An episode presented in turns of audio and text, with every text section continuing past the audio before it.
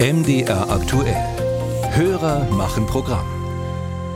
Über 1,4 Milliarden Menschen leben in Gebieten mit einer unsicheren Wasserversorgung. Das meldet UNICEF. 1,4 Milliarden Menschen, Tendenz steigend.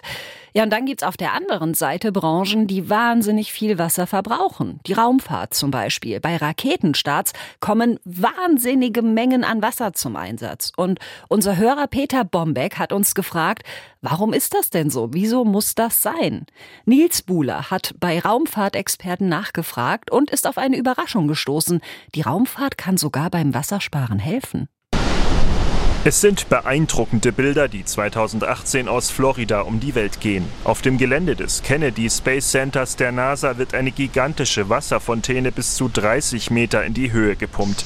1,7 Millionen Liter wurden beim sogenannten Wet Flow Test verbraucht. Damit prüfte die Raumfahrtbehörde ein spezielles Wasserüberflutungssystem, das den Start von Trägerraketen sicherer machen soll. Doch wozu werden diese enormen Wassermassen benötigt? Andreas Haberzettel ist Versuchsingenieur beim Deutschen Zentrum für Luft- und Raumfahrt. Auf einem Gelände im baden-württembergischen Lampolzhausen testen er und seine Kollegen Raketentriebwerke für die Europäische Raumfahrtbehörde ESA. Pro Versuch verbrauchen sie etwa eine Million Liter Wasser. Dieses Triebwerk hat so eine thermische Leistung wie ein Kraftwerk, das so 700 Megawatt Leistung hat. Also das ist schon eine richtig starke Wärmequelle. Die enormen Wassermassen schwächen die beim Start entstehende extreme Hitze ab. Ohne das Wasser würde das System durchbrennen, sagt Haberzettel.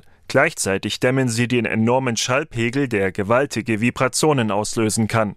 Das dafür verbrauchte Wasser gelangt aber nicht ins All, sondern bleibt nach dem Raketenstart auf der Erde. Es gibt aber auch Wassertröpfchen, die beim Start in die Erdatmosphäre gelangen, erzählt Haberzettel.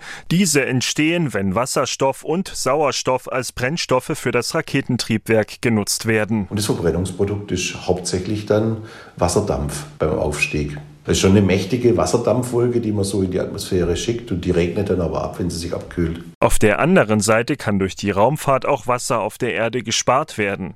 So haben Forscherinnen und Forscher aus Freiburg Satelliten entwickelt, die dabei helfen sollen, Wasser in der Landwirtschaft effizienter und sparsamer einzusetzen. Das Start-up Constellar nutzt dafür Thermalinfrarotkameras. Sie können die Oberflächentemperatur auf der Erde messen und dadurch den Wasserbedarf der Pflanzen bestimmen bestimmen, sagt Firmengründer Marius Bierdl im Interview mit dem SWR. Diesen Anstieg an Temperatur, der dann ähm, da ist, den können wir aus dem Weltall tatsächlich monitoren. Und das wiederum versetzt uns in die Lage, Wochen vorher, bevor das sichtbar ist, wirklich diesen Wasserstress sichtbar zu machen, können wir das mit unserer Technologie begreifen und dann auch Handlungsanweisungen an die Landwirte geben, äh, die dann wiederum zum Beispiel bewässern um etwaigen Schaden von den Feldern abzuwenden oder dann auch Erträge zu steigern und zu maximieren. Wenn diese Technologie gezielt eingesetzt wird, schätzt Bierdl das Einsparpotenzial auf 40 Prozent. Im Sommer sollen die ersten Satelliten mit dieser Technologie in den Orbit geschickt werden.